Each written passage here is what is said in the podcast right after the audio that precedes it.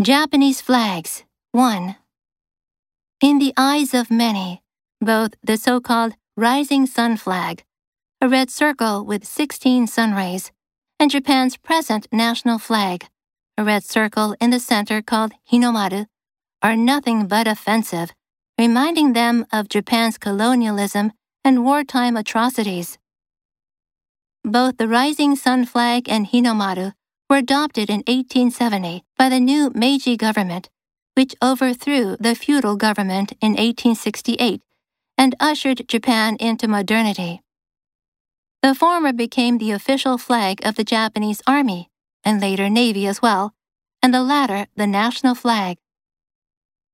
The military's rising sun flag accompanied the troops as they waged destruction. Hinomaru too was also carried by soldiers and was raised when enemy territories fell to the Japanese forces. For example, when the Chinese city of Nanjing fell to the Japanese forces in December 1937, both of these flags were raised above the walls of the city, on buildings, and on street corners, as Japanese soldiers committed murder and rape on a scale that has become a symbol of Japan's wartime atrocities and a subject of controversy ever since. The culture of war prevailed in Japanese society at the time.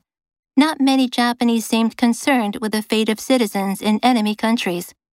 On the contrary, the rising sun flag and Hinomaru were seen as a symbol of resistance against Western colonialism and Chinese Korean insurgencies. Atrocity. Some argue that countless atrocities were committed during the war. Overthrow. The opposition parties are seeking to overthrow the current government. Feudal. Japan was a feudal society then. Usher. His discovery ushered in a new era in medical research. Wage. The weather waged war against this country. Prevail. His opinion prevailed in the committee. Insurgency. Insurgencies often occurred in remote areas of the country.